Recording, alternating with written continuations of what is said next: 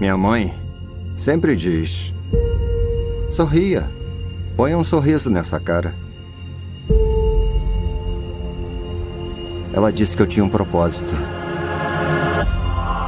trazer risos e alegria para o mundo.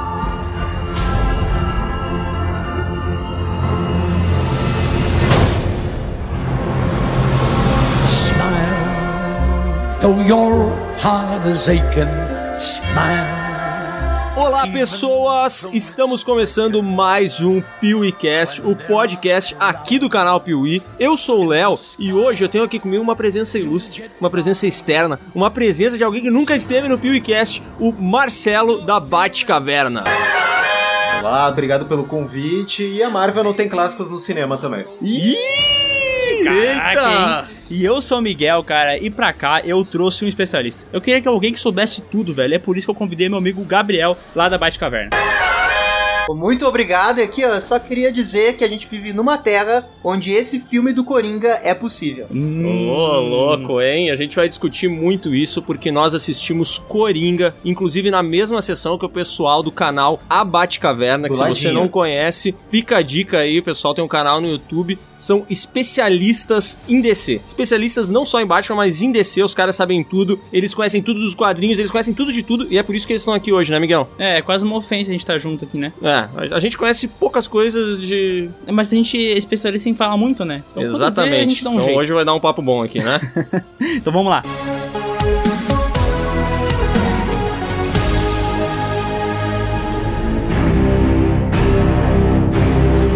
Seguinte, esse podcast, cara, vai estar tá lotado de spoilers. A gente vai falar de tudo, até a cor da cueca do Coringa. Ai, que delícia! Então, se você quer ver o filme no cinema com a sua experiência própria, você não pode ver esse podcast. Ou ouve aí e depois assiste já sabendo o que aconteceu. Melhor. Bom, pessoal, então nós assistimos Coringa, todos juntos, um ao lado do outro. Abraçados. Abraçados. É isso aí. Que coisa mais linda, né? Que lindo, cara! Maravilhoso. E eu gostaria de saber, primeiro, esse filme atingiu as expectativas de vocês? Olha, para mim atingiu, com certeza. Eu acredito que não só atingiu as minhas expectativas, como até superou oh, as minhas expectativas. E olha que meu hype tava bem alto pro filme, por conta de toda a crítica, né, que endeusou o filme como obra de arte. É, esse filme ele vem sendo literalmente endeusado pelas críticas, né? O Joaquim Phoenix já é aí apontado como favorito ao Oscar. No dia do lançamento do filme já se falou Joaquim Phoenix favorito ao Oscar. Todo mundo comentou muito sobre esse filme, falaram sobre a origem, sobre a violência, sobre vários fatores. E é curioso isso, porque no caso de vocês o filme superou as expectativas. E no nosso caso, acredito que eu posso falar por mim, pelo Miguel, isso, o filme ele, ele não atendeu às nossas expectativas, né? Olha aí. Cara, that eu não diria que não. Não é que não atendeu, eu diria que foi. Quando eu vi o trailer, eu tinha uma, uma percepção de como é que ia ser o filme. E eu meio que montei um roteiro na minha cabeça. Tem acontecimentos, claro que eu não tinha como prever. Mas, tipo assim, a, o roteiro linear do jeito que foi, do que eu esperava, ele se cumpriu, entendeu? Então eu não tive nenhuma grande surpresa e tal. E eu não sei se é por isso que eu tive a impressão de que eu meio que esperava que ia acontecer, entendeu? Não que o roteiro seja positivo, ou que seja repetitivo, ou nem nada disso. Mas eu meio que achava que as coisas iam acontecer e elas aconteceram. Não, eu, eu até concordo com isso. Eu acho que realmente, se você vê os trailers e, e acha que vai esperar nesse filme, eu acho que realmente ele não tem tantas reviravoltas ou você consegue consegue prever tudo que vai acontecendo. Mas para mim a questão da atuação e a questão técnica da, da direção, direção de arte, tudo assim, é tecnicamente ele é muito bem feito. Eu acho que isso contribuiu para atender minhas expectativas. Ah, esse é um filme totalmente do Joaquim Phoenix, né? Ele mata no peito e carrega o negócio do início ao fim, né? É, e o filme é lindo, né, cara? Cada frame, cada imagem. O Todd Phillips, que dirigiu o filme, tinha feito Antes Se Beber Não Case, fez Cães de Guerra. Ele mudou completamente o estilo dele, porque, cara, ele não fez nenhum filme parecido com esse aqui e simplesmente entregou um filme que, é, tecnicamente falando, é impecável, né? Eu não sei qual defeito poderia ter nesse filme. É, eu comentei com o Gabriel até antes que eu, eu queria esse salto de qualidade em termos de produção que o Todd Phillips deu, do, de, de o, o Cães de Guerra para esse filme. Eu queria dar esse salto de Pô, qualidade. porque é absurdo, né? É absurdo. Cães de Guerra é um filme tão, tão esquecível, tipo, ele é bacana, ele tem um estilo dele, mas é tão esquecível se tu comparar com esse aqui, né, cara? Sei lá. É, embora ele seja até um pouco Scorsese já, o Cães de Guerra. Pois É. é. Ele tem uma coisa Scorsese O nele. lance da paralisação, né? Quando eles vão falar um Isso. negócio, ah, congela a tela, eles vão começar a entrar o voice over. Isso é bem Scorsese, né? Uhum, com certeza. É, mas é que esse filme do Coringa, ele tecnicamente, cara, ele é impecável, velho. É difícil de encontrar uma, uma justificativa, sabe? Porque eu vou falar um pouco pra vocês da, da experiência que eu tive. Ok. Eu assisti o filme, eu fiquei completamente fixado do início ao fim, mas quando eu saí do cinema, eu senti que eu não tava muito satisfeito, sabe? Mas, é- mas é até um pouco difícil de entender o porquê, já que o filme, tecnicamente, ele é impecável, cara. É. Ele, eu, não, eu não consegui achar um defeito, sabe? Eu não consegui achar um defeito de direção de arte, ou de direção, ou de atuação. Ele, ele não tinha nada, nem o próprio roteiro, cara. Pra mim, o roteiro é super redondinho, sabe? Mas no meu caso, Tá, eu, eu não, não sou um grande fã de, de quadrinhos, eu não tenho muita experiência com quadrinhos, eu li muito poucos. Por exemplo, do Batman eu só li a Piada Mortal, porque todo mundo falava, pô, a Piada Mortal, a Piada Mortal, a Piada Mortal. Aí eu fui lá, li, achei animal, mas morreu ali a minha, a minha experiência com quadrinhos, sabe? É, essa parte mais técnica, é, inclusive a gente falou nos vídeos aqui, é, eu acho incrível como que o diretor ele foi muito eficiente em conseguir trazer planos que conseguissem ajudar o próprio Joaquim Fênix. Sim. Sim, Né? Eu citei um- uma, uma cena que ele tá tentando esticar o sapato dele. sim. Ah, eu acho que é pra colocar uma arma, não me lembro direito porquê. Aham. E ali, naquele ângulo, ele mostra ele de costa e você já vê que ele tem todo um problema nas costas, já tem um Sim. já dá um foreshadowing pra o que, que vai acontecer no futuro do filme. É. Então, até isso ajuda a performance do ator. Sim. Eu acho Sim. que o filme, como o Léo falou, o Joaquim Fênix carrega nas costas. E eu acho que o filme sabe da qualidade do ator. Então, todo ele é montado pro ator brilhar, né? Todas as cenas são feitas pro ator brilhar. Então, tipo, eu acho que a câmera fica em cima do ator, sei lá, 90, e- 98% do tempo, né? Sim, mas é, ele também tem esses ângulos que, como o pessoal falou, são muito bem pensados, né? Tem uma cena específica desse filme que ele tá em um show de stand-up, ele tá dando o show de stand-up dele, tem uma pessoa lá na plateia que ele curte muito, a vizinha e tal, né? Uhum. E, cara, é constrangedor em um nível. E, e é- isso é a direção que faz ser constrangedor, porque ele não consegue contar as piadas, né? Ele é um cara que tem um problema mental e ele não, ele não consegue desenvolver a frase, ele tem aquele problema ainda da risada, então ele começa a rir por conta do distúrbio dele. E, cara, a câmera, o, o Todd Phillips deixa ela assim, passando, sabe? Fazendo um, um traveling em torno dele. Verdade. Que, cara, dura 20 segundos e são 20 segundos de, De vergonha, vergonha alheia. Vergonha alheia é, total. Que eles é. são terríveis, assim, tu se sente mal, sabe? Então a, a, a direção e o Joaquim Phoenix, eles trabalharam muito bem juntos nesse filme. Não, é impressionante, cara. E, e, e, assim, a questão própria do, do Joaquim Phoenix, como ele usa o, corpo dele, né? Que tá toda hora ele se contorcendo e fazendo pose. Sim. E a câmera acompanha, às vezes é a câmera na mão. E, cara, é uma coisa muito visceral, sabe? Você com- acompanha tudo, assim, tudo que ele tá fazendo. É, eu até falei, eu usei o termo que o Léo me tirou pra louco, porque eu falei que ele tinha uma fisicalidade muito boa. Fisicalidade. E o Léo achava que esse termo não existia. Não, acho que existe, né? Existe. Existe, pô. Tô... Só- É, só- ele tem uma presença, né? Presença. É, ele tem uma presença. É, ele tem muita presença, né? Mas como eu tava falando pra vocês, como eu tenho pouca experiência com quadrinhos, ah, eu não tenho uma, uma visão pré-formada do Coringa, sabe? Que nem o, o Miguel tava comentando que pra ele o Coringa é um cara. Como é que é, Miguel? É, é tipo, é a visão que eu tenho do Coringa, e daí vocês, quando passar pra vocês, vocês até discorrem é, comparando com os gibis, assim, né? Claro. Pra ser mais completo. Mas a visão que eu tenho é que ele é um cara maluco, né? Ele é um cachorro louco, só que ao mesmo tempo ele tem um nível de planos na cabeça dele, sabe? Ele faz as coisas por acaso, mas ele meio que vai engenhando como é que as coisas vão acontecer. Então, na Piada Mortal, ele tem todo aquele lance de prender o Gordon naquele circo de terrores pra ver ele se transformar no pior possível dele. E no final ele acaba, acaba não virando mal, mas aquele momento que ele colocou, aquela situação, ele engenhou, entendeu? Ele não é só um cara louco sem controle, ele tem uma certa inteligência, né? E esse Coringa, por outro lado, ele é um cara muito mais perdidaço, né? É. É, ele é bem narcisista, né? Pensando muito nele, né? Sim. É, e isso é uma coisa do Coringa, que a, a gente pode começar a falar agora um pouco das características que até a gente viu no Coringa É, desse pra- filme. Pra- é que É. primeiro, assim, que eu acho que o Coringa, assim, todo mundo vai ter como que é o seu Coringa.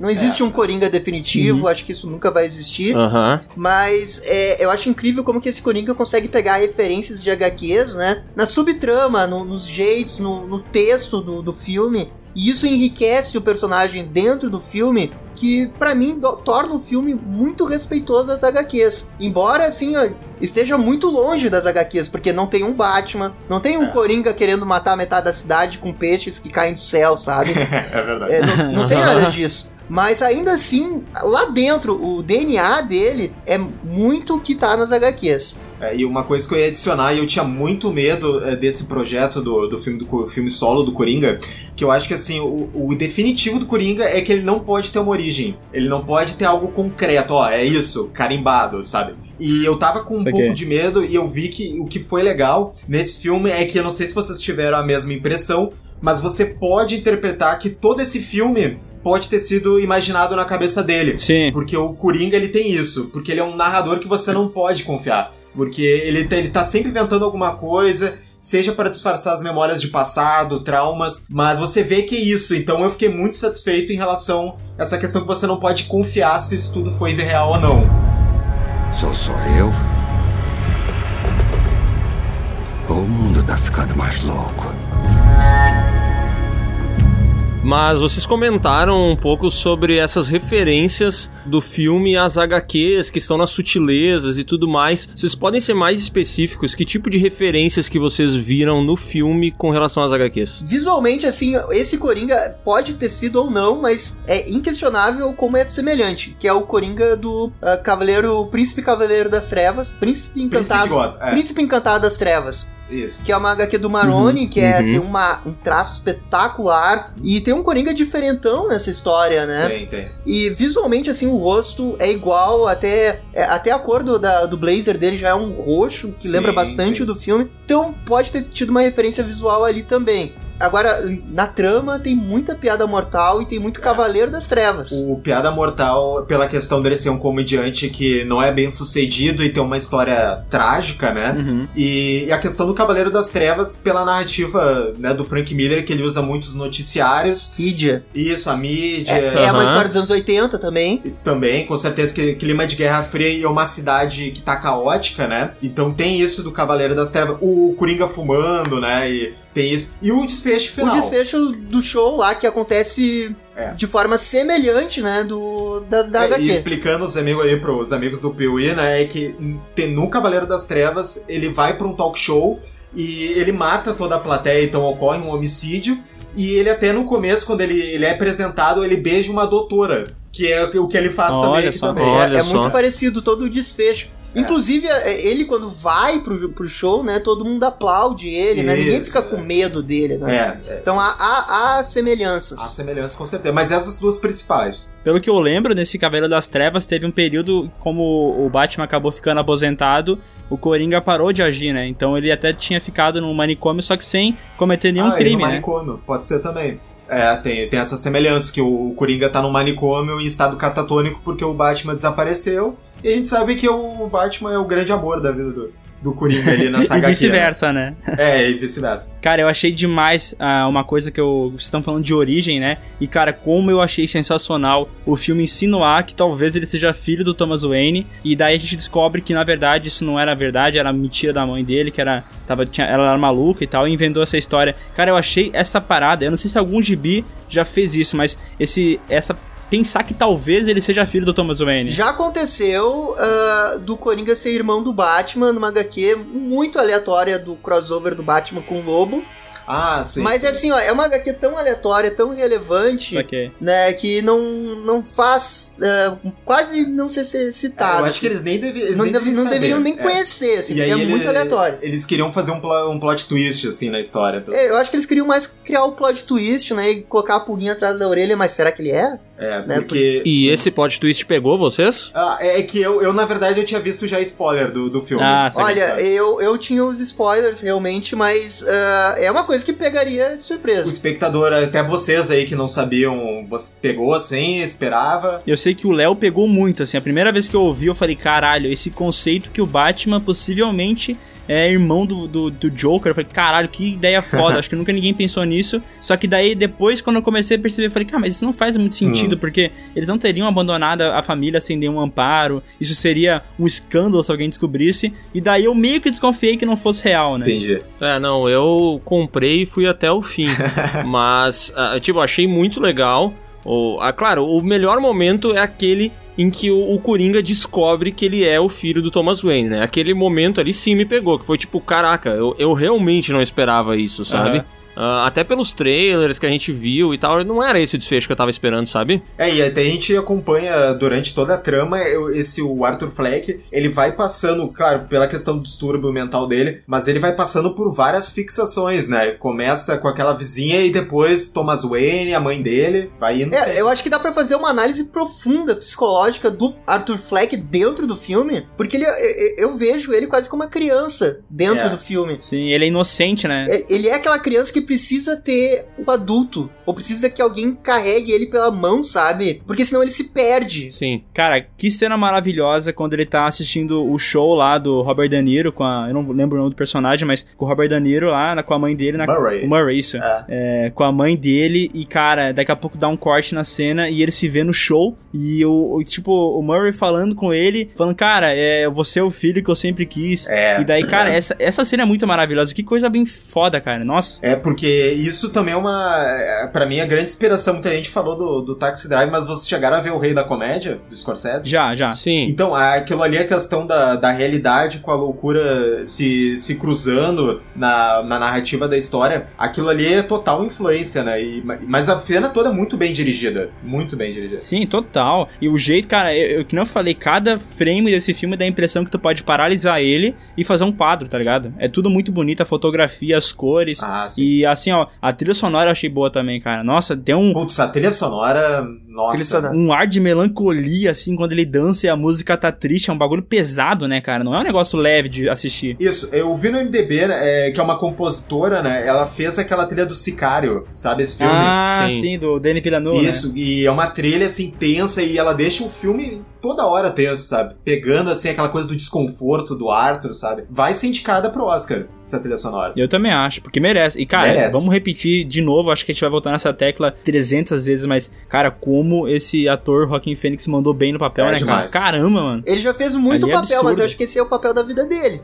Assim, porque se não for agora que ele vai ganhar o Oscar, ele nunca vai ganhar o Oscar. Ele vai ser o novo Leonardo DiCaprio da vida, assim, porque vai ser feita uma grande injustiça. Até então ele é muito lembrado, sobretudo, pelo Her, né? Que é um puta de um filme. Isso. Mas agora realmente ele abalou tudo. E como vocês falaram, é um personagem que, cara, que estudo psicológico sensacional que foi feito por trás dele, assim. Uhum. É, porque, tipo, ele é um cara, como vocês falaram, né? Ele tem, ah, ele tem esse lado que ele talvez pode, pode ser visto como uma criança e tal. Mas o que eu acho curioso é que ele, até certo momento, ele é assim, o, o Arthur Fleck, ele é um cara que não tem absolutamente nada na vida dele. Ele não tem nada, sabe? Ele só tem problemas sociais, ele tem problema no trabalho, ele tem problemas em todas os- as áreas possíveis da vida dele. E a única coisa que ele realmente tem é esperança. Ele sempre tem a esperança ali no início de que, sabe, que ele vai ir no Murray ou que vai alguma coisa vai acontecer, que ele vai conseguir fazer o show do, de stand-up dele. E conforme a doença dele vai progredindo, digamos assim, não que ela progrida durante o filme, mas conforme ele vai sendo vencido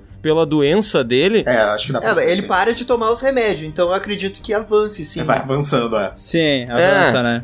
Ele, ele vai abrindo mão disso, desses sonhos, né? E ele começa a alcançar algumas coisas, tipo, pô, a partir do momento que ele mata a primeira pessoa, é é o momento, assim, que eu acho que ele troca esperança por assim, cara. Eu tenho um pingo de poder, eu tenho um pingo de, sabe, eu existo, velho. Sim. E a partir dali eu acho que ele passa por uma transformação incrível. Assim, É mais ou menos, eu acho, como um cara que não tem um puto no bolso, de repente ganha bilhões na Mega Sena, ou como alguém que é completamente anônimo e fica famoso da noite pro dia, sabe? Eu acho que a pessoa, ela muda completamente a percepção que ela tem sobre ela mesma. E isso eu achei foda. É que, é que eu ainda traço a questão de ser criança, assim, porque quando uma criança faz alguma coisa que chama a atenção dos pais, ela tende a repetir isso, né? Aham. O Fleck, ele é uma criança que teve problemas, né? Ah, Na infância. Então eu acho natural ele ter reprimido alguma coisa de- dele desse momento e no momento que ele mata uma pessoa, ele e vê que tudo isso chamou a atenção do mundo que fez. Que mesmo que as sentia, pessoas é. não estejam falando dele, ele sente que tá falando dele, né? Aham. Então ele, ele sente que venceu ao matar aquelas pessoas. E- É, eu, eu realmente vi isso, que ele é um, ele é um personagem à procura de, de identidade, de, de empatia. É isso que pra mim é o grande questão do filme, é a questão da empatia. E a falta dela que essa Gotham aí do, dos anos 80 colapsando e tudo dando errado, tava acontecendo, né? O vizinho gritando com o outro, as pessoas no ônibus não querendo uma falar com a outra porque tá com desempregado, não tem problemas. Super ratos. O fundo sempre tem uma ambulância tocando, uma, um É. policial. Sim, sirene, toda hora. É, isso aí é uma sacada muito boa. E, e é isso, cara. É a questão da. é- é ele procurando só um pingo de empatia.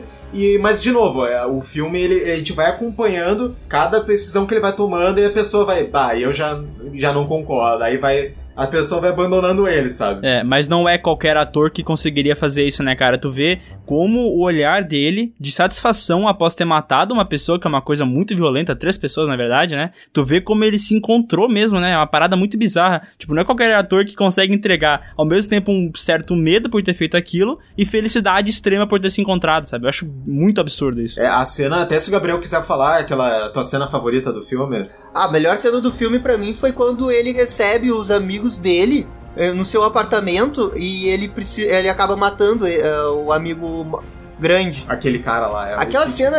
é- Aquela cena é perfeita, que ela, ela tem comédia, Sim. ela tem brutalidade, ela passa um medo do que é o Coringa. Porque, porque o Coringa é tão respeitado? Cara, ele é, o- ele é o vilão Uhum. que o Batman tem medo. Isso aqui é. O Batman, né? Então, assim, eh, você tem que ter medo do Coringa. E ali E aquela que ele- cena é a definição absoluta. Quando o, a- o anão não consegue abrir a porta, É, é, cara, é assim, é surreal, é, é- é engraçado, sim. Cômico pra caralho, né? e, e ao mesmo tempo, assim, tu teme porque ele, tu acha que ele vai matar o, o anão. Porque tu tá, ele tá naquele momento estável dele. E o Coringa é isso, ele é imprevisível, né? E ele é imprevisível. E ele salva o anão. É. Isso aí eu achei legal nessa cena, porque quando a cena começou, quando ele trancou a porta, eu virei pro Miguel e falei assim: o anão vai tentar sair desse apartamento e ele não vai conseguir.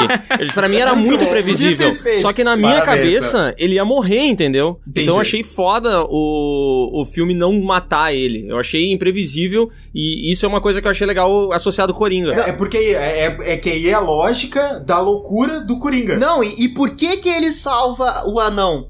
Porque o anão teve empatia com o Coringa. Pois é. É, ele disse essa, que- essa também é uma mensagem do filme. Pô, Mas aí que tá, cara. Essa mensagem me, me pegou de duas formas, tá? Primeiro que eu acho muito foda é a construção dele ficando louco, tipo, ficando. Não louco, louco ele sempre foi, né? Mas ficando com mais raiva da sociedade com o passar do tempo. Isso eu achei muito foda. Mas uma coisa que eu não gostei muito é o seguinte: o mundo que ele vive é um inferno, tá ligado? Tipo, eu acho que existe mundos ruins e no quadrinho tem várias é, vezes que o mundo é muito ruim. Só que esse mundo é praticamente um inferno, porque olha só o passado desse cara. A mãe dele era lunática e o namorado da mãe dele batia nele pra caramba. Ele foi adotado e não falaram isso pra ele. não também. falaram isso pra ele. Daí É, depois. tem, tem esse trauma já. É, daí ele começou a envelhecer e daí ele começava, de certo, sofria bullying na escola porque ele tinha aquele lance da risada dele. Então ele era um cara que, além disso tudo, tinha um problema mental. Daí no trabalho ele era humilhado. As pessoas na rua batem nele por qualquer motivo, só porque ele tá balançando uma placa. Ele vai fazer uma brincadeira com o menino no ônibus e a mãe xinga ele porque ele tá sendo gentil, tá ligado?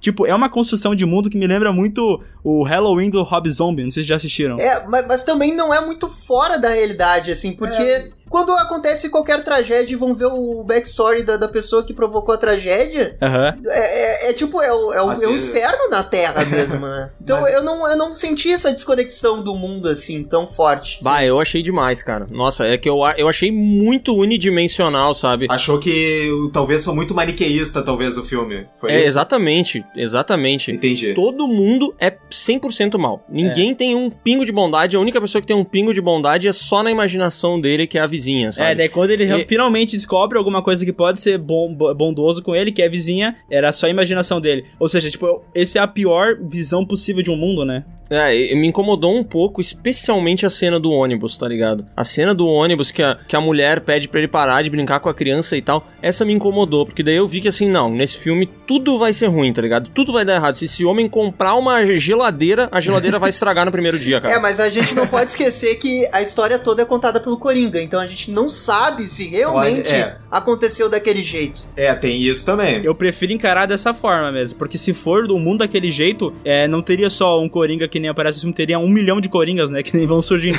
porque realmente é o pior cenário possível pra se viver, né. E tipo assim, eu acho bom, porque isso dá o contexto ao personagem, mas ao mesmo tempo eu acho que o Coringa é vilão, né. E tá, vilão tem motivação, geralmente, Uhum. mas às vezes eu fiquei com a impressão que eles estão dando tanta motivação que a gente não tá vendo um vilão, a gente tá vendo um anti-herói, talvez, sabe? Ah, entendi. É, assim, essa, esse, essa construção do Coringa eu gostei porque eu acho que, ainda mais com o final, eu acho que ele, eles conseguem mostrar que pode realmente ter sido uma visão disturpada do Coringa da, da, da realidade e ao mesmo tempo que a gente mostra é, todos esses sistemas falindo e as próprias pessoas tratando mal, eu acho que eu encaro isso como uma, uma grande crítica também da sociedade, isso. É, é o filme que se passa nos anos 70 e 80, mas que claramente funcionaria hoje em dia, né? Com certeza.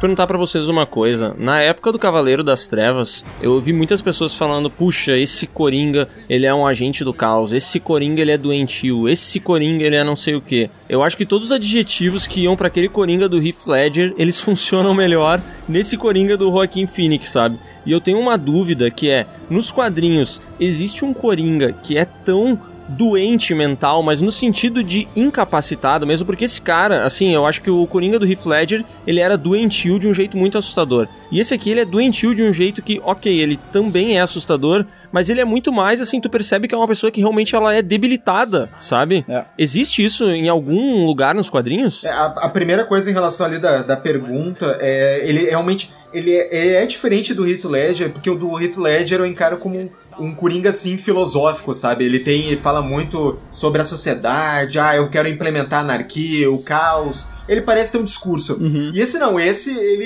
ele é jogado, ele é criado pela, né, pelo, pelo que se passa. Ele, né? ele não planeja nada, né? Ele não planeja Ele, nada, ele não é. tem um plano maior, né? Ele, ele faz as coisas porque ele acha que tem que fazer. E ele aparece assim do nada, ele é criado pelos acontecimentos. Até nesse mesmo. ponto, ele é até mais parecido com o Coringa das HQs do que o próprio Heath Ledger. É, o que eu- Porque o Coringa das HQs, ele não tem um esquema maior a fim de. Uhum. Até pode ter, assim, como no caso do comissário Gordon na Piada Mortal, que ele queria provar o ponto, que ficar louco como ele, beleza. Mas assim, numa larga escala, com toda a cidade, Nunca é, é. foi. é, são raros os casos que acontece isso. E, e, geralmente ele tá fazendo porque ele quer provar alguma coisa pra ele mesmo. Ou e- pro Batman. é. Ou pro Batman. E é o que mais ou menos acontece nesse filme, né? Ele quer provar alguma coisa pra ele mesmo, né? E, e sobre a questão de analisar a questão do Coringa seja alguém é, debilitado, eu acho que assim, tão profundo quanto foi feito nesse filme, eu acho que não tem. Tem aquela do Going Insane,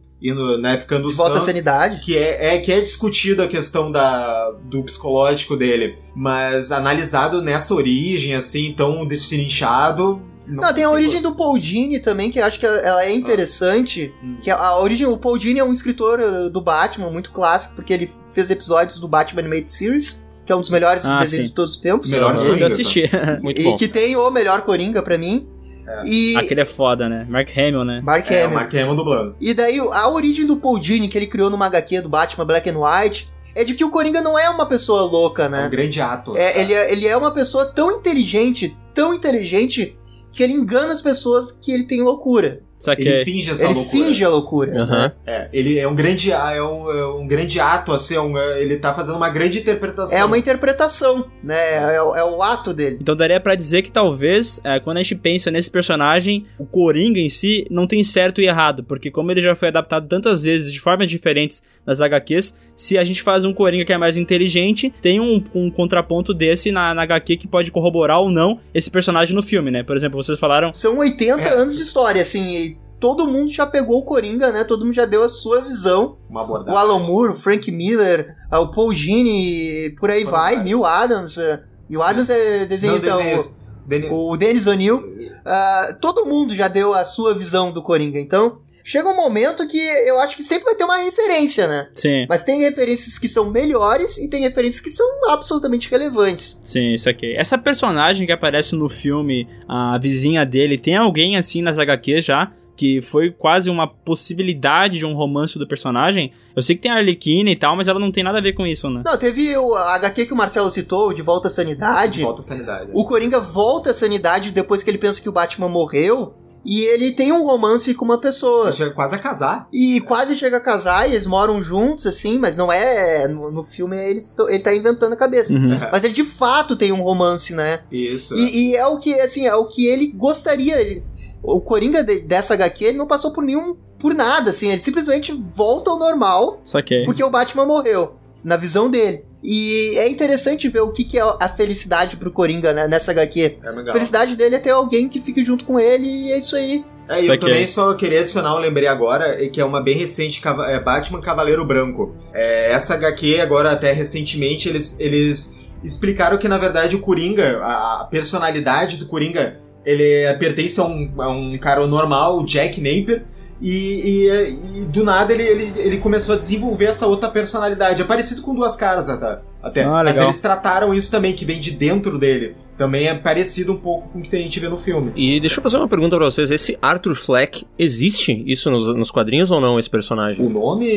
ah, É, eu não, não lembro dele ser chamado de Arthur. O Coringa ser chamado de Arthur Fleck. Não, É, o nome mais conhecido é esse que eu falei é antes, o Jack Ja- Napier. Jack Napier. Aham. Aham. Que até o do Tim Burton é esse nome. É, o- até é legal que vocês puxaram de Tim Burton, que o final desse filme, a gente vê novamente pela o que, vigésima vez, o assassinato do, do Thomas Wayne, esposa, né? Cara, essa Pois cena é. do escolar de pérola quebrando e caindo no chão. Quantas vezes já foram acontecer? Várias, né? Olha, já aconteceu mais de 10 vezes, assim, se a gente considerar animações. Com Cara, certeza. Não, e o pior Muitas de vezes. tudo é que esse filme não precisava ter essa cena, cara. Porque se eles tivessem Não. parado um pouquinho antes, Tava tinha bom, ficado né? perfeito. É. Entendeu? Já, já, tava, já dava pra entender que eles iam morrer. Ele não precisava ter sido tão expositivo a ponto de, né, ir lá mostrar pra gente, ó, morreu de verdade, caiu, tá no chão. Não, e depois mostra um outro frame do Bruce, né, olhando pros pais mortos. Isso. Na, na- quase no- na finaleira do filme. Então, É. assim, eles queriam bater nessa tecla, né? É, é, É. quase como se fosse o roteirista olhando pra ti dando aquela piscadinha, tipo, já viam, né? É, Não, só faltou ele ir lá com um graveto e cutucar, né, os pais pra ver se eles estavam mortos mesmo. Isso é uma falta de respeito muito grande. E, inclusive, isso daí é uma das mitologias do Batman que eles acabam pincelando que, apesar de ser um filme baseado num personagem de HQ, não tem tanta coisa, assim, de citação de personagem, É, tem. situações... Assim, tem essa do beijo que tu falou do, do show da plateia, Isso. E assim, uma ou outra que talvez esteja perdido no meio dos quadrinhos aí, mas eu acho que é isso. E essa daí eles recriaram inteira, sabe? É uma coisa E que não precisava. foge totalmente do tom do A filme. gente comentou, eu não sei se vocês também concordam, a gente acha que é meio que aquela imposição de estúdio que falou assim, o executivo chegou e olhou o roteiro e falou: Não, mas a gente tem que meter o Batman aí, né? Tá faltando isso. Né? Não sei se vocês acharam isso. Não sei se eles vão entender. Pô. Sim, eu acho que sim, porque isso é muito distante do restante do filme, né? Até no Batman vs Superman essa cena se repete, né, cara? Que é outro filme que não precisava, ela tá lá. É que é muito, é muito distante do filme, mas assim, ó, eu, já acho que o motivo deles terem, terem, terem colocado é outro, assim, por causa mais da violência. É, pode ser. A sequência final do, do filme, ela quase coloca o Coringa como o Messias, assim, do.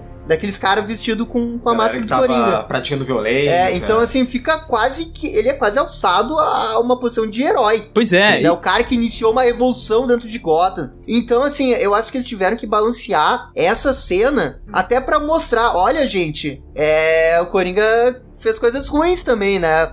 o ato dele desencadeou coisas ruins. Então, eu até falei pro pro Léo isso no carro quando a gente tava voltando, que é tipo assim, ele é um filme que dá um background fudido pro personagem pra gente entender porque ele tá fazendo isso. E no final do filme, de fato, ele é meio que tratado como, vocês falaram, um messias, né? Ele é quase como se fosse um Robin Hood moderno, né? Porque o que, que ele fala? Ah, esses, esses ricos aqui estão com todo o dinheiro e não respeitam a gente que é pobre e tal. Até aquele, monólogo dele no programa do, do Robert De Niro, né? Que reforça essa ideia. Então, tipo, quando ele tá lá no final, no meio da cidade, sobe em cima do carro e começa a dançar, cara, aquilo ali é tipo a visão messiânica do personagem, né? É, é, é, o filme passa muito isso, né? Só que eu- a gente tem que ver por trás do que tá acontecendo ali também, porque no final, no final ele é preso, né? Então, ah, eu, eu imagino que a cidade tenha ficado um caos depois disso, né? Então, assim, Sim. é messiânico porque do jeito que o filme mostra, parece. Uhum. Mas as consequências do que aconteceu ali no, no show Ou se aconteceu. foram severas, né? Porque a cidade entrou em caos, Exatamente. ele foi preso, e é isso aí. E talvez foi que nem vocês falaram, essas coisas estão acontecendo pela visão do filme ser do Coringa, né? Então, como o Coringa enxerga as coisas do jeito que ele quer enxergar, Será que foi toda essa adulação? Inclusive, isso, inclusive, esse teu argumento é um reforço de que tudo que aconteceu passou na cabeça do Coringa, porque, convenhamos, né, o cara, ele é resgatado num acidente, se levanta e dança em cima de uma viatura de polícia. é. É um pouco, né, imaginário, ah, se você parar pra pensar. É, é- é um pouco, é um pouco bobo, mas, cara, eu vou dizer que talvez a minha cena favorita do filme seja no momento que ele sai do carro, todo quebrado, ele percebe que a maquiagem dele não tá mais tão forte, e ele pega o sangue da boca e reforça a maquiagem. Que cena foda, velho. Putz, isso aí foi legal. Cena top. Aquela ali foi topzera.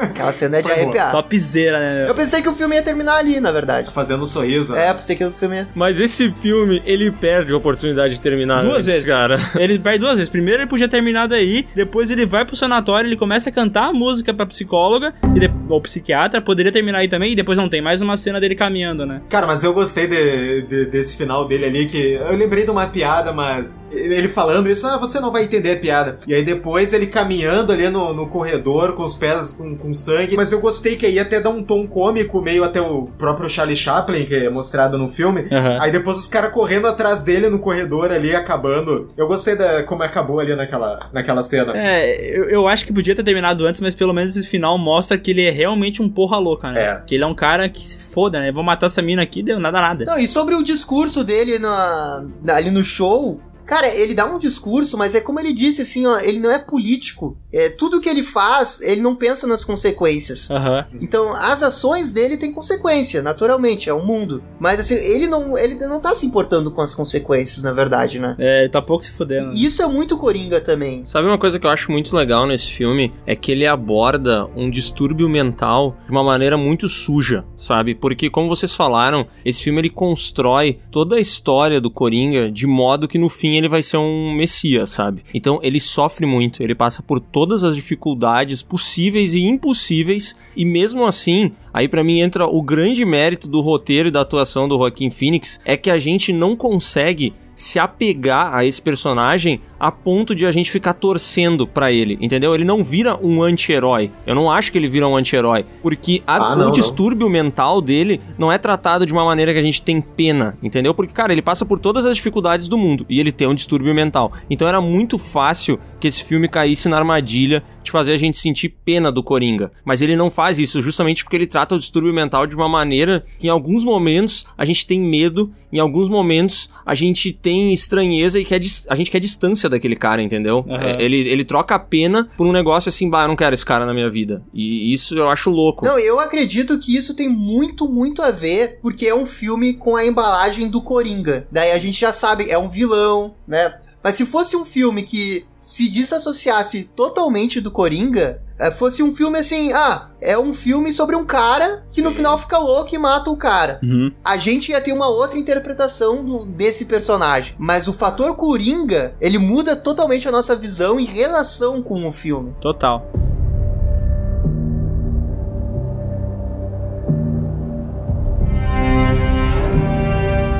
Uma coisa que eu queria só levantar também é. A gente tava falando da questão do distúrbio dele, né? É essa questão de como eles colocaram a risada, né? Uhum. Que a risada, pra mim, é um dos pontos muito fortes de- desse filme, como ele desenvolveu ela. Sabe, a, a- a questão de como ela vai variando, né? Quando ele tá tentando imitar uma risada normal, quando ele tá nervoso, quando ele tá feliz até.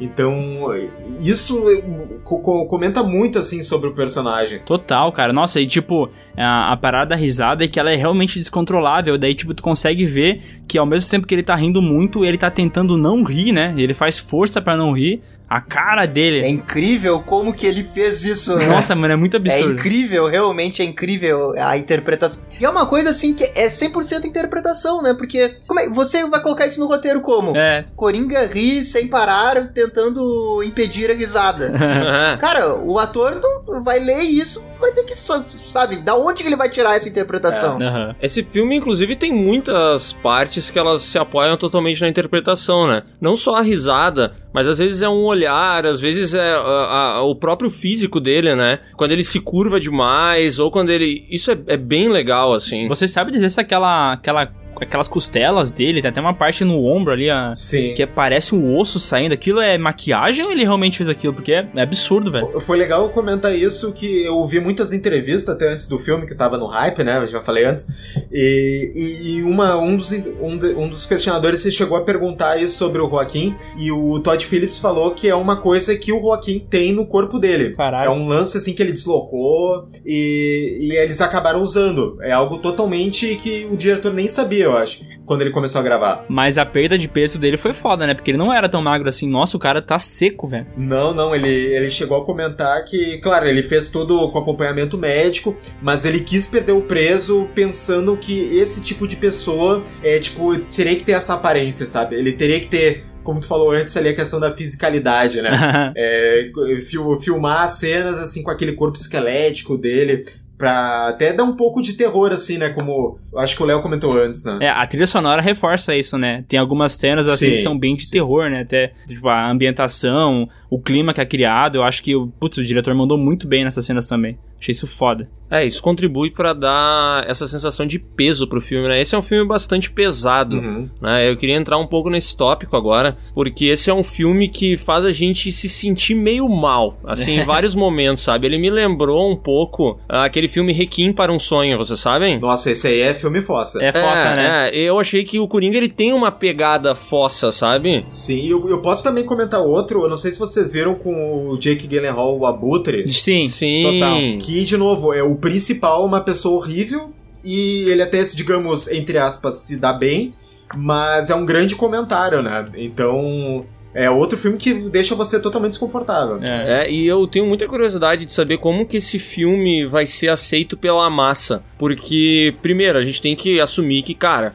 eles fizeram um negócio totalmente diferente do que tá sendo feito atualmente com heróis, né? Vamos combinar. Esse filme aqui, ele é um filme. Esse filme não existe. Esse filme, há 10 anos atrás, ninguém sequer iria cogitar. Cara, que nem É. tu falou no mundo de Marvel, velho, como é que vai ter um filme desse, cara? Como é que. Eu fico pensando, a, a pessoa que Impossível, geral- impossível. geralmente vai no cinema assistir um filme de herói e curte todo esse universo. O cara que cai nesse filme, velho, ele, ele fala aqui que eu tô assistindo, velho. Cara, o cara que assiste Homem-Formiga e a- adora, e depois ele assiste esse filme, cara, eu não sei, eu tenho a impressão que ele vai odiar isso aqui. E ele vai tem sair jeito. numa sessão de terapia depois, né? Ele vai falar, não, Vai depois pra Não, terapia. Mas a gente vive num momento assim que tem Twitter do Facebook e- que ficam compartilhando imagens do Coringa e da Arlequina se dando tapa. Então, eu acho que existe uma grande chance do pessoal gostar e, se, e ter empatia do Coringa, sabe? Sei lá. É, e, e eu, quando eu falei com o Gabriel isso, que até quando a gente gravar o vídeo, acho que é até legal gente comentar aqui alguma hora no podcast, que é um, é um filme que não é pra qualquer um, sabe? É um, é um, até pela classificação in- indicativa dele,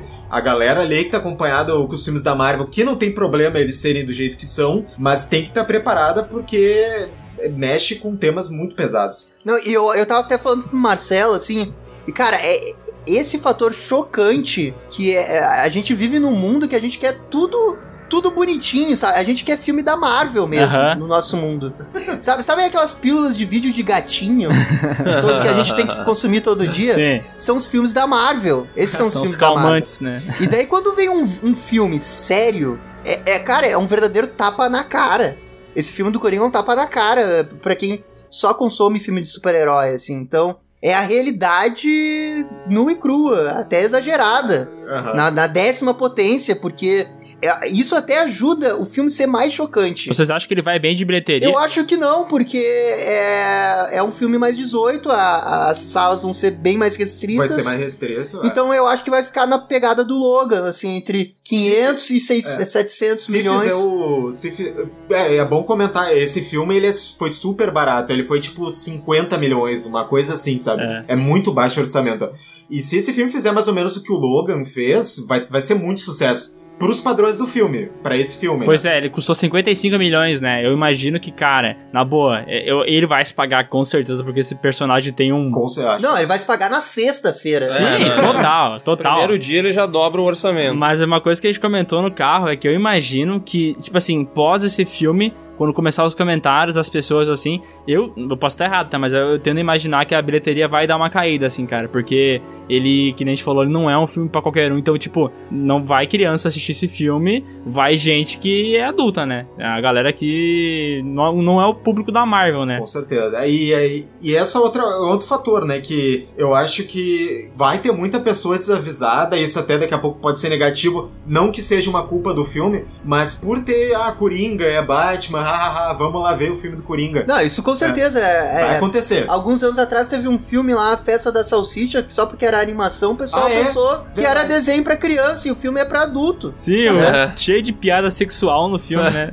É. É, e esse filme aqui ele ainda tem um lance que é o não investimento em publicidade tão massiva quanto outros filmes da própria DC. Esse filme aqui, cara, ele tá se vendendo muito mais assim. Larga um pôster aqui pra imprensa, esse pôster vai sair em todo lugar, larga uma cena.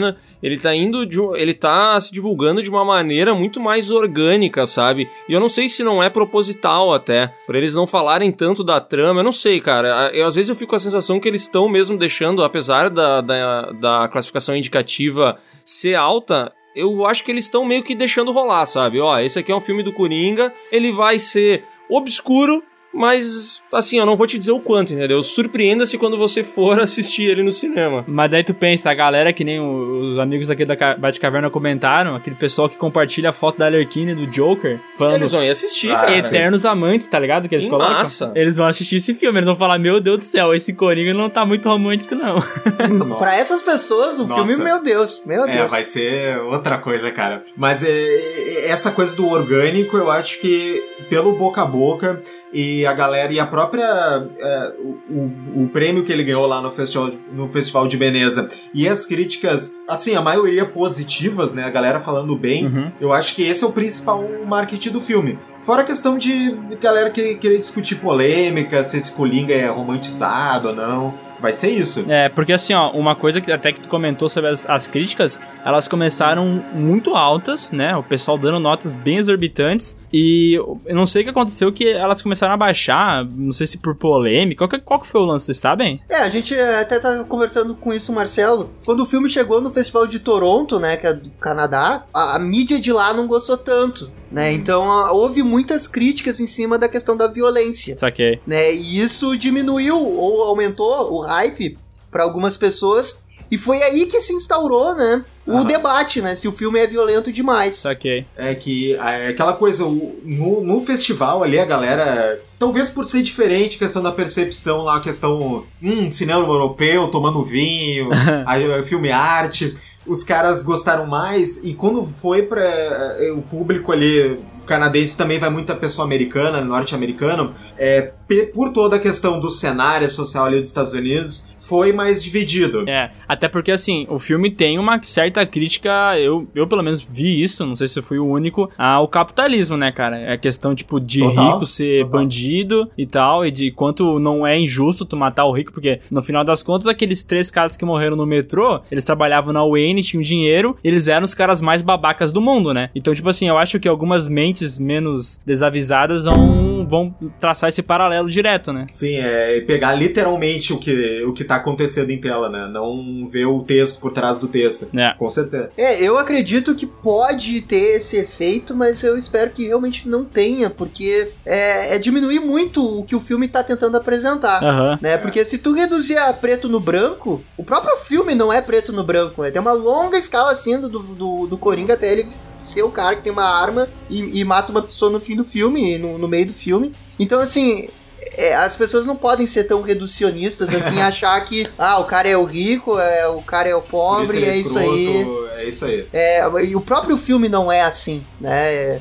É, É, então, por, por exemplo, o Murray, que é um cara rico, ele é um babaca. Mas ele também consegue enxergar. Ele dá o tapa na cara. Ele, dá, ele também dá o tapa na cara dizendo: Pô, mas tu não consegue ver que tu matou essas pessoas e que isso é errado? Então, assim, a mesma pessoa babaca como o Murray, ele consegue enxergar, né? Uhum. Então, a- o próprio filme, ele não tenta ser assim tão preto no branco. Ele tenta dizer o que acontece. E quanto às críticas, ok, tem a, a crítica do capitalismo, eu acho que é bem visível. Uhum. Mas também tem as outras que eu acho que até até mais interessantes, assim, que é a questão da posse da arma, que é um debate constante nos Estados Unidos, Isso. e a questão do, da saúde pública, que ele deixa de tomar o remédio, que é exatamente nesse momento que ele piora É. absurdamente, né? Ele começa a matar Aham. sem, sem nenhum pudor as pessoas, né? Quando ele para de tomar o remédio. E até o diálogo da mulher, né? Ela fala, ah, o governo cortou o subsídio pra isso. Então, ó. Eles não ligam pra gente. Não É. não é nem. O filme não tenta nem esconder a crítica, né? Ele vai e mete direto, né? É direto, é dedo na ferida, né? É, é, e mostra o que acontece, né? Quando fale todos os,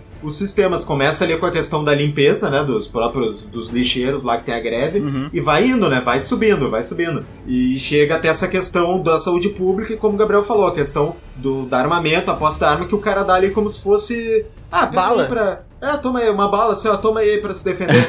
Tranquilo. E, e- e eu acredito, assim, que é natural a, a mídia ah, começar a criticar o filme, porque o contexto dos Estados Unidos, cara, é totalmente diferente da Itália, né? Então. Sim. É, é, é natural, os problemas que eles vivem são da Itália da, é, são totalmente diferentes. Então, a mídia dos Estados Unidos ela é muito mais questionadora, né? Então, a Warner, quando produziu o filme, ela já deveria imaginar que Ia esse filme isso. ia dar esse ruído, né? Então, e imaginando isso, eu- a- a- ela deve ter traçado uma planejamento de marketing, assim, que o filme iria ser boca a boca total, assim. Tanto é Sem que não tem nada. marketing, não tem propaganda, não tem pôster, não tem nada. É, é só notícia, polêmica, filme é violento, vai, vai ganhar o Oscar, a atuação do Joaquim Fênix. Então é isso que o filme tá se baseando pra convencer as pessoas a assistir. Sim, verdade. E sabe o que vocês estavam falando aí sobre incitação de violência e tal? Eu não sei. É, eu entendo essas críticas todas, eu acho legais, mas na verdade, o que eu, o que eu vejo, assim, pelo menos pela minha visão do filme, o que mais pode revoltar algumas pessoas, e, e como vocês já falaram, né? Isso é uma redução boba da, da obra como um todo. Mas eu acho que é justamente o fato desse cara ser um, pelo menos inicialmente, ser um pobre coitado, um verdadeiro fudido, Uhum. e a sociedade virar as costas pra ele em todos os sentidos, sabe? Eu acho que isso é, é muito revoltante e talvez alguém que tenha uma condição similar Sim. algum dia possa olhar e falar assim, putz, cara, mas olha só, isso também acontece comigo. Olha eu ali na rua vestido de sei lá o que, de Ronald McDonald. Não existe mais isso, mas porra, entendeu? Mas eu também acho, eu concordo com vocês que isso é, é muito bobo, assim, é uma, é uma redução da obra que é- é- chega a ser ofensivo, sabe? Essa questão mesmo da, da, da- da violência que tá presente ali no, no filme é um outro ponto que, claro, ela choca mais por ser um, um filme tão ambientado, tão calcado na realidade, mas assim, em, em comparando com outros filmes que a gente já viu questão de violência, assim, não é nada também exorbitante, sabe? A gente já viu o próprio Logan que a gente viu ali, é uma violência muito mais gráfica. Se amanhã eu disser à imprensa que, por exemplo, um arruaceiro vai levar um tiro, ou um caminhão com soldados vai explodir, ninguém entra em pânico. Porque faz tudo parte do plano.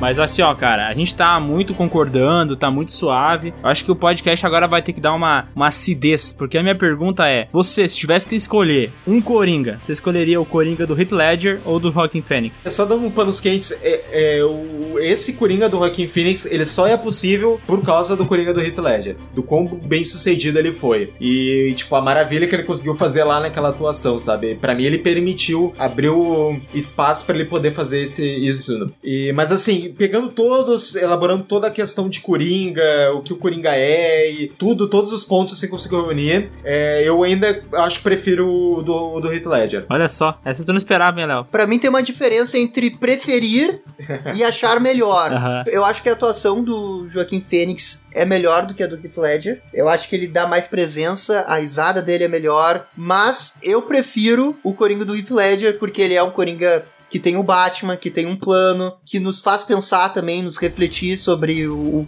o Uhum. quanto Ele tem o discurso Né? de Coringa também. E, e- e aquele filme do Cavaleiro das Trevas, ele nos faz realmente duvidar a- do limite do ser humano, né? Porque até que ponto o Coringa consegue, né, fazer esse plano? E esse filme não, né? Ele é mais pé, ele é mais pés no chão, mais real. Uhum. E daí, por ser mais próximo das HQs, eu acho que eu fico ainda com o Cava- o Cavaleiro das Trevas. E ele, e ele se beneficia muito, a gente é uma crítica até, é, uma crítica negativa, em relação ao texto do Cavaleiro das Trevas, a gente preferir, achar melhor. Só que é. O texto, da, o roteiro lá do Christopher Nolan, com, foi com o irmão dele, né? Uhum. O Cavaleiro das O Trevas. Jonathan, né? É. E o, e o Goyer. E o Goyer, eu acho também. É, a gente prefere os textos, as falas do Coringa lá também. É, ele parece, que a gente falou, ele parece bem mais polido no, naquele filme, né? Ele é mais inteligente e É. tal, né? Ele até fala que ele é só um cachorro louco, sem coleira, né? Mas na verdade não, né, mano? Pra, montar, pra fazer aquele plano todo, ele tinha que ter Não um, é bem assim. ele tinha que ter um mínimo de inteligência, né?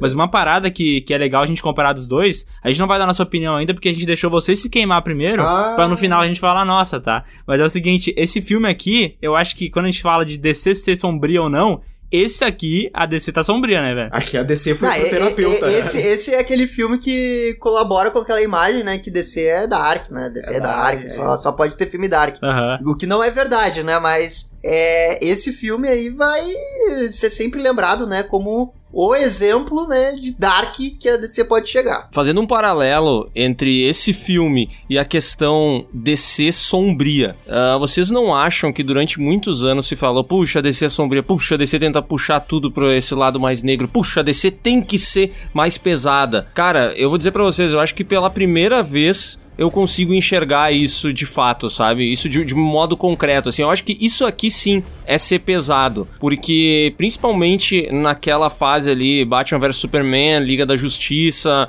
o, o próprio primeiro filme do Superman, lá do Zack Snyder, eu acho que a DC tava numa fase assim, vamos tentar seguir um pouquinho do que tá dando certo com o nosso concorrente, mas dar o nosso toque de. o nosso toque diferencial, tá ligado? Vamos tentar deixar isso aqui mais adulto, mas ao mesmo tempo a gente não pode perder esse negócio aqui que eles já Comercial, fizeram e né? deu certo, entendeu?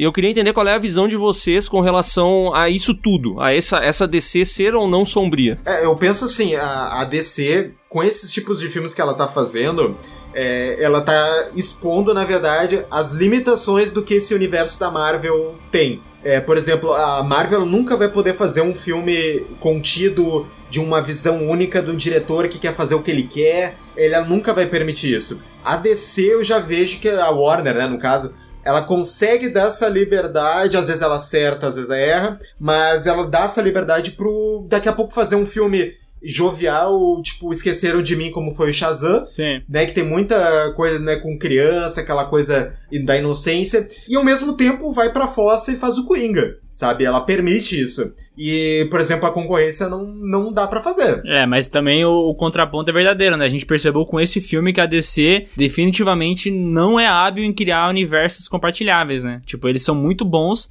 em fazer filmes isolados, né? Mas na hora de juntar, talvez eles não, não sejam tão bons, né? Esse mito, né, que a DC é sombria, né, ele vem se perpetuando porque as coisas boas que saem da DC, geralmente elas são mais adultas, né? E, Aham. e os exemplos de coisas mais leves da DC, da Warner, né, é, remete ao Superman, né, é, do, do Reeves, né? Então é, é muito, muito tempo atrás. E daí as pessoas não associam, né? Sim. O Batman do Tim Burton também, é, ele tem essa imagem, né? Porque é do Tim Burton, é Dark, é o Batman, blá blá blá. Mas a DC não é sombria, né? Então, eu acredito que falta capricho, né? Porque. E, e- e consistência. Quando eles fazem esses filmes mais leves. Uhum. Que é o caso do Shazam, é o caso do Aquaman. Que são filmes que transitam nessa página que a Marvel transita.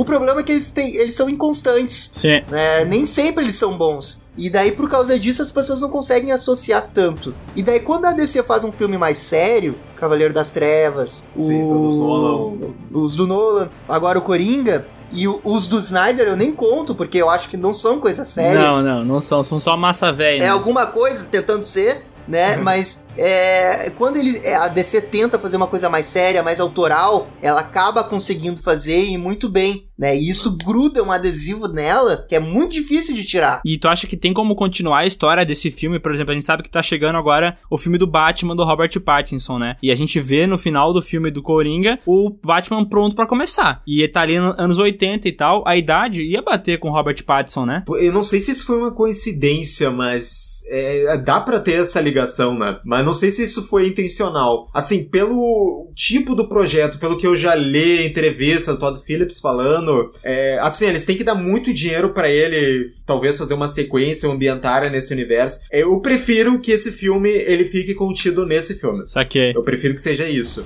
E a, a sequência que eu consigo ver para esse filme é eles irem para um outro vilão da DC, assim, e tentar fazer a mesma coisa, só que com outro vilão. Estudo de personagem. É, um outro estudo de personagem. A gente tava falando é, do Lex Luthor, né, que é o vilão do Superman. Uhum. Ele é um vilão que é potencialmente tão tão poderoso assim quanto o Coringa para uma, uma história narrativa calcada na realidade, com temas polêmicos, né? Os Estados Unidos agora vive um momento de crise com o presidente e que é totalmente possível repetir com o filme do Lex Luthor. E É. seria um filme extremamente atual, então é possível. O Lex Luthor já foi presidente na- nas HQs, na, na animação. Saquei. Daqui da- a pouco dá pra fazer isso. então é possível fazer, sabe? É, Eu acredito que se eles fossem continuar um, um filme do Lex Luthor, ah, um Mas outro ele- vilão do Batman. Mas esse Coringa não. É. Mas ah, eu não, não gostaria de ver de novo o Joaquim Phoenix como Coringa. Mas vocês vocês viram que ele fez outro vilão, né? Além do Joker no filme, né? Vocês não perceberam? Teve o Senhor Frio também. A hora lá que ele entra na geladeira, pô. Eu não suporto mais. Eu cheguei no limite. Nossa Ah, Meu Eu Deus. sabia que havia alguma coisa. Olha aí. É o início do Foi personagem. boa, foi boa piada. foi, foi nível ali do Arthur Flecker. É. Eu pensava que a minha vida era uma tragédia.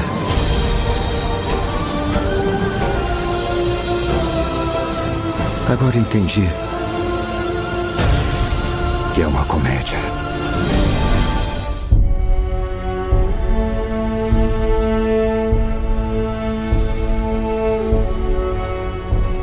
E vocês não acham que a grande escorregada que a DC deu nesse processo foi o momento. É porque, assim, na minha visão, a DC olhou a Marvel fazendo certo e falou: cara, a gente tá atrasado, precisamos fazer. Aí eles começaram uma correria violenta e foi ali que a coisa se perdeu total, porque eles tentaram iniciar um universo compartilhado, só que a cada passo que eles davam, eles entravam, eles afundavam mais na lama. E eu acho que depois disso, eles perceberam: putz, isso daqui tá dando merda, entendeu? E aí começaram a vir alguns projetos que deram certo. Então, pô, veio a Mulher Maravilha, aí veio o Aquaman, aí veio o, Suicida, o né? Shazam, aí veio o, filme do, do Coringa, sabe? Mas, na minha visão, até então, eles, eles cometeram um erro que é muito difícil de corrigir agora dentro desse universo compartilhado, né? Eles já, já deram sinais de que eles vão tentar, mas eu não sei se eles conseguem. Como, como que vocês enxergam esse, esse universo compartilhado da DC? É um universo compartilhado, mas nem, nem tanto. É, né? a origem do,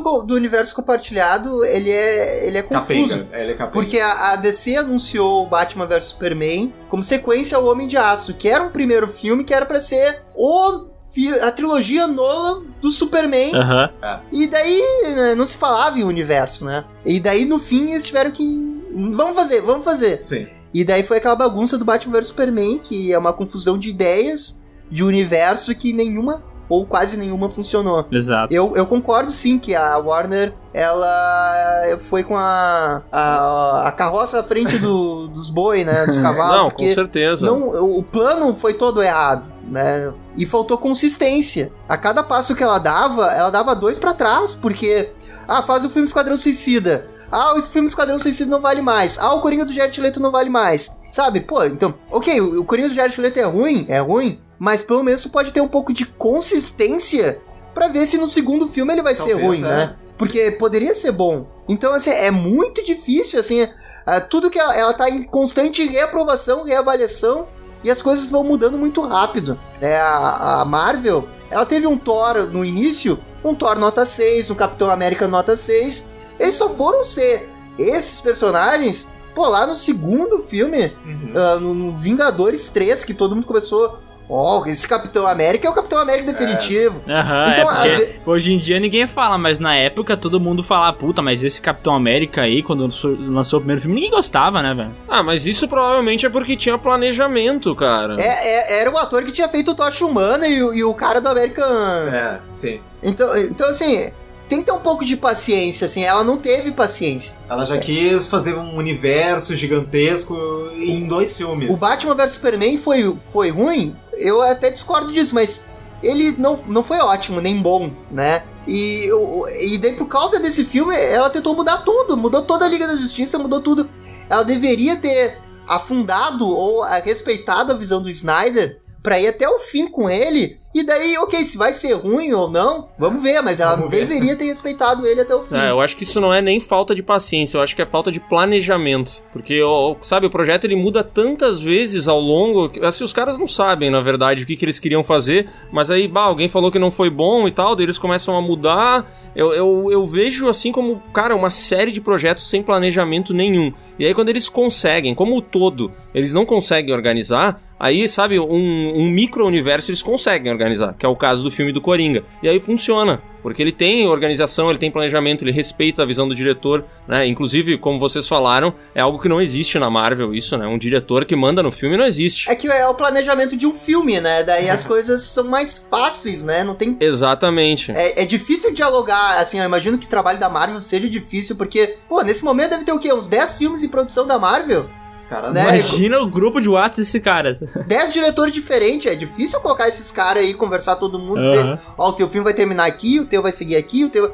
É complexo, mas eu acho que foi isso que a DC não conseguiu fazer. É, é que eu acho que o grande, a grande sacada da Marvel, que ao mesmo tempo ela é uma faca de dois gumes, né? Que é quem manda nas coisas são os produtores, né? Não é diretor, não é nada disso, entendeu? Uhum. É, e a DC eu acho que ela não teve um trabalho tão bom assim, trazendo o Zack Snyder, enfim, eu não sei qual- exatamente o que aconteceu, mas eles não conseguiram desenhar esse universo, eles não tiveram essas regras que a Marvel impõe e que faz pessoas saírem dos projetos, sabe? Por exemplo, o Edgar Wright, que talvez seja um dos melhores diretores que já, já passou lá pela, pelos filmes do MCU, o cara não conseguiu tocar Homem-Formiga até o fim. Ele fez a, a base da história e tal, e depois o cara vazou. Ele É, falou assim: quando- não, quando- cara, eles querem fazer o final do jeito que eles querem, eles querem fazer o meio do jeito que eles querem, e eu não quero entrar nesse projeto, não quero meu nome associado a isso. E vazou. É. E quando ele- a Marvel percebeu que ia dar ruim pro universo que eles estavam criando com o planejamento deles, eles cortaram o cara, né, velho? Tipo, é o planejamento central O deles. universo vem sempre na frente, assim, né? Então,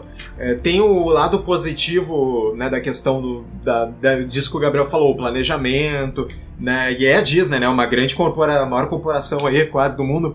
E, e ali eu dá essa segurança pra trabalhar, mas ao mesmo tempo deve ter várias coisas, impedimentos, assim. Se é um cara, se tu quer tentar botar uma tua visão, deve ser muito complicado de tentar fazer um projeto. E, e agora, voltando até porque tinha sido a primeira pergunta do projeto agora do Batman, que talvez seja uma trilogia que muita gente tá falando, que é o Matthew Reeves, que ele tá um ou dois anos fazendo esse planejamento, com cuidado, o roteiro, Uhum. e, e eu só consigo pensar assim, cara, tem que vir coisa positiva porque o cara tá tendo muita liberdade. É, e o Martin Reeves, ele é um puta diretor, né? O cara fez a É trilogia um do Planeta dos. Macacos, né, velho? Ele é muito bom. É, e isso, e é isso que eu vejo que vai ser positivo. E, e espero que realmente ele tenha essa liberdade depois pra fazer o que ele quer.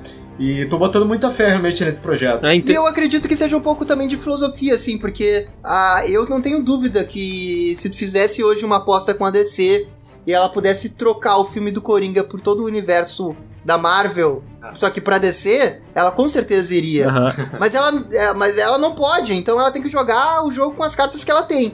E é legal que as cartas que ela usa são muito diferentes, né? Porque o próprio Matt Reeves é uma carta totalmente diferente das que a gente vê na Marvel, né? é Exato, mais uma vez é. assim, ó, eu trouxe um diretor aqui que, entendeu? Ele tem culhões, ele vai chegar e vai fazer o trabalho dele do jeito que ele quiser. Então é, é- é uma pegada totalmente diferente, né? Isso é legal. E historicamente a Warner tem eh, liber- dá liberdade, né? Ela deu liberdade pro Tim Burton. Quando não foi dar, o Tim Burton saiu.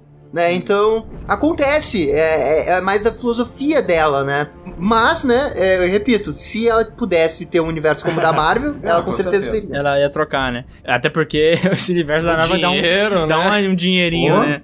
Oh, mas uma coisa que a gente tá chegando já no, no tempo do podcast e recentemente a gente gravou um podcast com um dos amigos nossos aqui e, cara, a gente fez a pergunta pra ele de qual que era o Coringa definitivo dos cinemas.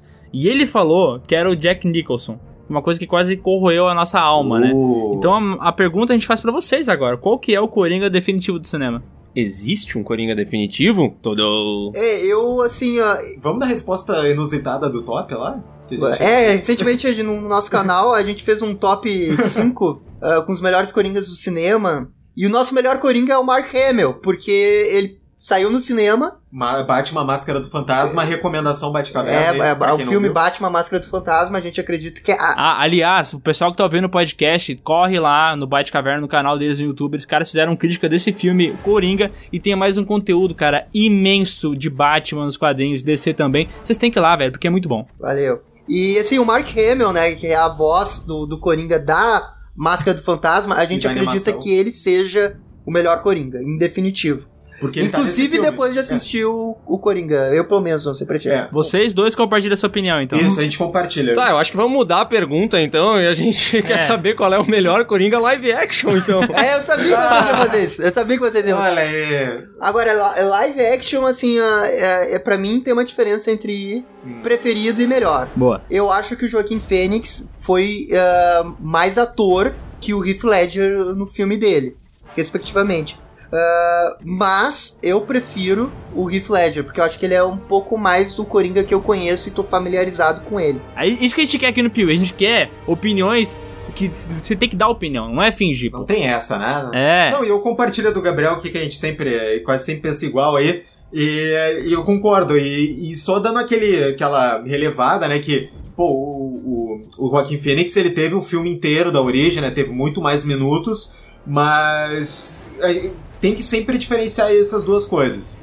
É, o Heath Ledger não teve tanto tempo, né? Não, não. Mas em compensação, toda vez que o Heath Ledger aparecia era pra roubar a cena. Eu roubava a cena, sempre. O- Olha só, olha que loucura. O Coringa do Joaquin Phoenix teve um filme inteiro pra ser bom e ele foi bom. O do, do Heath Ledger, ele não teve filme inteiro pra ser bom, mas quando ele aparecia, ele valia o filme. Porque, cara, tu olhava a presença dele. A, cara, aquele lance, a gente vai repetir, todo mundo repete isso, mas eu tenho que lembrar que aquela cena da mágica do lápis lá, que ele bota na, na mesa. Sensacional, né? Cara, aquilo é uma, uma visão tão foda do personagem, tá ligado? Que é a visão tão maluca do jeito que ele pensa, ou o lance dele pegar e mentir o passado dele. Ele fala que uma hora é o pai dele que agredia ele, uma hora ele falou que ele fez isso pra agradar a namorada, né? Então ele vai mudando, assim, a, a origem do personagem. Eu acho isso tão foda que, cara. é, é demais. é demais. A mitologia do personagem. É incrível, eu não tenho como. Eu acho o Rockin' Phoenix mandou muito bem no papel. E se ele não recebeu o Oscar, a gente já odeia o Oscar aqui no PV, a gente já detesta o Oscar, porque não deram o Oscar pro Sylvester Stallone em Creed, mas a gente vai odiar ainda mais, porque ele merece. Só que mesmo assim, ele não fez o melhor Coringa, porque o melhor Coringa, velho,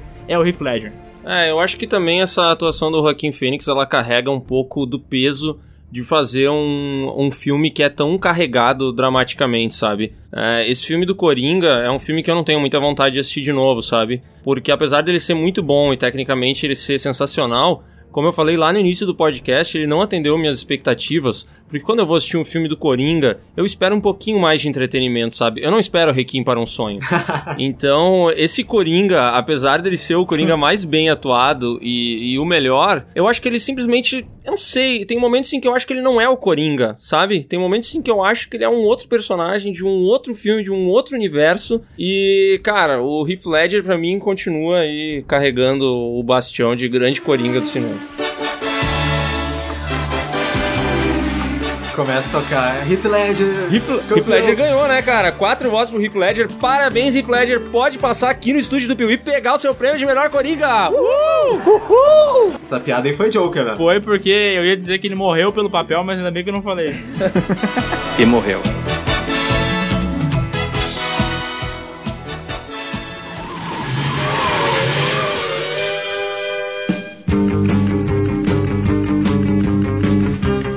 Façam um jabá de vocês aí, então, meus amigos. Maravilha, então o nosso canal se chama A Batcaverna, que pelo próprio nome diz, fala tudo sobre o Batman, o universo Batman, né? Então youtube.com barra A Batcaverna. Uh, acessem lá, pessoal. O canal do, pesso- da galera aqui é muito top. A gente- topíssimo. É Top Wii. Top Wii. Top Wii. Top Away. Isso aí. E também porque é gaúcha, né, tia? Mas baixe!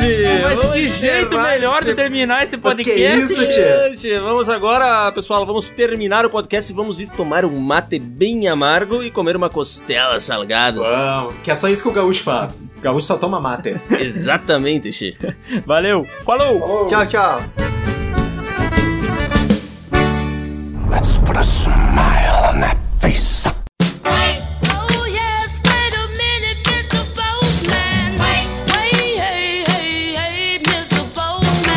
Vamos agora para mais uma leitura de e-mails aqui no PeeWeeCast. Pode começar, Miguel. Estou aqui com meu amigo Pedro C. Leitão. Esse C do que será? Com leitão? Ou deve ser C de sobrenome? Não sei. É. Boa pergunta. Precisaremos perguntar a ele. Pedro Leitão, a gente só vai ler teu e-mail depois que tu responder essa pergunta. Tchau.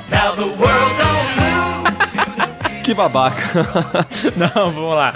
Ó, ele botou: Meu nome é Pedro, tenho 14 anos e gostaria de agradecer vocês por tudo que fizeram por mim. Todas as sextas meus dias ficam melhores por causa de vocês. Quando eu fico triste ou fico mal, é só colocar no episódio do PewCast que melhoram imediatamente. Caralho, velho, eu me senti um paracetamol. Cara, tu brinca com o sentimento das pessoas. Ai, que maldade, cara. Isso não se faz. Não, eu tô feliz, eu tô, eu tô rindo, mas, cara, é que tem que manter esse clima alegre, tá ligado? Tem que ser essa coisa jocosa, entendeu? E ele colocou que já leu um livro do Poderoso Chefão em inglês. Pera aí, o moleque tem 14 anos e leu o Poderoso Chefão em inglês? Olha só, pega essa. Mas quando vê, ele também não nasceu aqui, né? Pode ser. Se ele fala inglês, ele deve ter sido um, um país muito melhor que o Brasil, né? E ele colocou algumas ideias para os próximos PewCasts. Filmes que marcaram gerações. Cara, isso é muito bom esse tema, né? É bom mesmo. E a gente já pensou nisso, não pensou, Léo? Não pensamos nisso. Mentira. Os filmes favoritos do canal Piuí, cara, isso a gente meio que coloca em cada podcast um pouco, né? A gente fala de filmes de terror, fala de filmes, sei lá, de ação, a gente vai colocando os favoritos, mas talvez um podcast só pra isso funcionaria, Léo? Ou não? Não sei, cara. Ele queria fazer um esquema, tipo o nosso podcast do herói de ação, sabe? Ah. Fazer uma disputa e tal. Mas eu acho que nós não vamos chegar num filme vencedor nessa, nessa briga aí, porque são nossos gostos pessoais, né? Até porque eu sempre tenho razão também, né? E daí. Isso, isso. O melhor filme de todos os tempos é o Leprechaun, como tu acha. Não, não. Velozes e Furiosos Desafio em Tóquio. Excelente. Adoro. Não vou nem entrar no- nos méritos desse filme. Não, não, não, entra que essa discussão tá muito longe. Ele ainda colocou aqui, ó. Obrigado, Sescom, obrigado, Léo, obrigado, Miguel e obrigado, Bruno. Ou seja, ele lembrou de todo mundo. É um, é um querido. Um beijo, Leitão. Nossa, cara, respeita o cara, mano. Vamos agora pro e-mail da Mariane Maia, que fala que não acompanha o canal há muito tempo, mas que ela já tá viciada no Piuí, entendeu? Nossa, cara, a gente é tipo crack, né? Não precisa usar muitas vezes pra ficar viciado. Exatamente, a gente faz tão mal quanto crack. Ela comenta aqui que ficou tudo mais fácil na hora de falar de filmes, já que ela plagia as nossas opiniões e finge que manja. A gente finge que manja, ela copia as nossas opiniões e finge que manja, entendeu? Ou seja, a gente caga uma regra desgraçada. Ela acha que a gente tá manjando e ainda vai cagar regra pros outros. Ela elogia aqui o podcast, fala que tá incrível, diz que tá muito divertido, que ela ama a tua risada, Miguel, que é uma risada de merda, e que ela passa vergonha no ônibus que ela começa a rir também. Ou seja, a gente contribui pra ela ser babaca com os amigos e pra ela passar vergonha. Exatamente. ela ainda pede aqui, ela disse, por favor, me falem que não sou só eu que confundo as vozes do Léo e do Bruno. Pô, mas daí confundem com tudo, velho. Eu confundo aí do Sescom com a tua. Não, não, a minha voz é uma merda, porque as pessoas mandam e-mail falando que elas confundem a minha voz com a do Sescom e agora com a do Bruno. É o próximo podcast, vamos gravar só nós dois, então, porque daí eu faço, eu faço a interpretação deles. Ah, é boa, é verdade. Eu ia falar que não tem como confundir com a do Bruno, porque o Bruno imita o Casagrande quando ele fala, né? Não, pra, pra saber a diferença da minha pra do Bruno é só ver, assim, a, a altura, que o Bruno geralmente ele fala fora do microfone, tipo assim, ó. É. Aí você já vai saber que não sou eu, entendeu? Que eu falo no microfone. Vocês já viram algum vídeo do Steve Wonder cantando? É tipo assim que ele grava. É tipo assim: Eu sou o Bruno, eu vou gravar o podcast.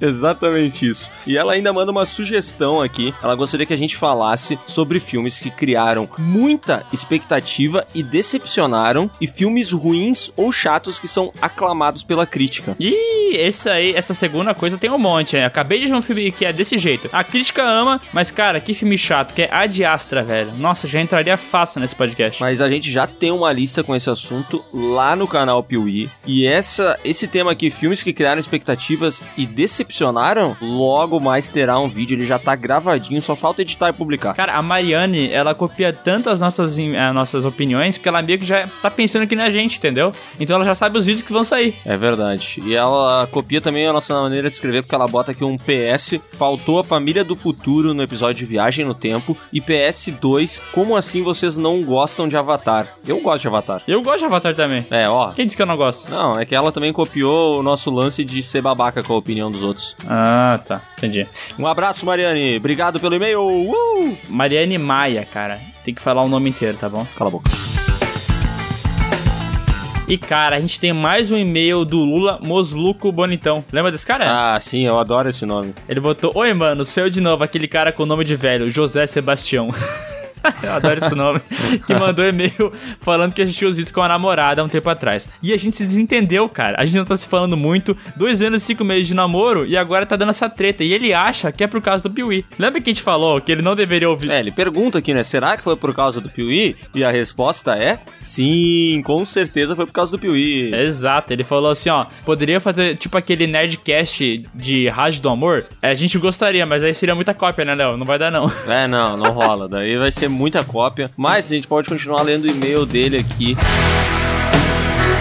Pede pra nós pedirmos a ela pra dar mais uma chance pra eles voltarem, mudar o relacionamento pra melhor, sem o Piuí nas noites de domingo. Então, né, eu já paro aqui por e-mail, espero que não voltem e que o Piuí nas noites de domingo se mantenha firme e forte. É, eu vou dizer, se você tem que escolher entre um amor e o Piuí, a escolha é meio óbvia, né, cara? Abraço nós dois aqui e continua assistindo. Exatamente. E ele também comentou algumas coisas sobre aqueles filmes remakes que a gente comentou no podcast de remakes. Ele falou sobre Sexta-feira 13, que ele curte porque o filme é mais dinâmico, mais ágil e até mais assustador. Ele colocou um monte de outras opiniões aqui, cara, mas eu não vou ler muito porque tem opiniões dele aqui que vão aparecer, sabe aonde, Léo? Onde? No nosso PewCast decidindo qual que é o maior vilão dos filmes de terror. E daí, cara, se eu falar isso aqui vai dar spoiler, vai dar spoiler, não posso. Não, não, não fala. Deixa as pessoas esperarem, porque vai rolar esse podcast sensacional. Ele ainda deixou uma contribuição pra piadas pra gente, que a gente pode usar é, no vídeo. Essa piada é muito boa, Léo. Sabe por que, que o Walter White era um profissional que passava muita vergonha? Não. Porque ele era químico. Químico. Nossa, que bosta. Tá, é, ô Cláudio, só bloqueia esse, esse cara aqui nos e-mails, tá? Caralho, Claudio, tu deixou esse meu passar mesmo. Vamos ler então aqui o e-mail do Alisson Felipe Galina. Atenção, é Galina, não Galinha. Galinha? Não, animal, Galina. O que eu disse? Galinha? E como é que é? Galina, O que eu disse? Galinha? Como é que é? Galina. O que eu disse? Ai, cale-se, cale-se, cale-se, cale-se, você me deixa louco! Ele fala aqui, ó. Oi, sou o Alisson, grande fã de vocês. Conheci o Piuí por sugestão do YouTube. Olha só quem Olha diria. só, Se- finalmente o YouTube fazendo uma coisa boa. finalmente ele sugeriu pra alguém. Ele fala aqui qual foi o vídeo que ele nos conheceu. Depois ele assistiu mais alguns, como aquele em que a gente fala do simbionte do Venom. Putz, que Mas ele só foi virar fã do canal depois de ter ido assistir Halloween 2018 no cinema e ter acompanhado a nossa saga. A partir daí, o crack bateu e ele nunca mais se libertou. Caraca, a gente funciona que nem craque mesmo, né? Que orgulho. Que orgulho! Fazer mal para pessoas do Brasil inteiro. E aí ele lança aqui, ó, ele fala: "Chega de enrolação, vou mandar logo a ideia de podcast, que é o seguinte: um podcast no estilo aquele em que a gente definiu o melhor herói de ação, mas escolhendo o melhor herói de filme que possui a jornada do herói. Tá, tá, tá meio complicado isso, sabe? Acho que a gente não vai conseguir fazer dentro desse formato, mas um podcast pra gente falar sobre a jornada do herói é legal, né? Pô, demais, cara, porque tem vários filmes que se baseiam nessa parada, né? O Senhor dos Anéis, Star Wars, Harry Potter. Cara, daria um podcast bem bom mesmo, cara. Vamos guardar essa sugestão no nosso coração. Não, então não, não. fica ligado. Coração não, coração a gente se esquece. Guarda lá na- no nosso drive com sugestões. Melhor, vamos guardar no drive. Fica ligado, Alisson, que cedo ou tarde vai sair isso aí. Valeu! Cedo ou tarde a gente vai se encontrar. Tenho certeza numa bem melhor. Não vai ser no podcast do Piuí, não, não.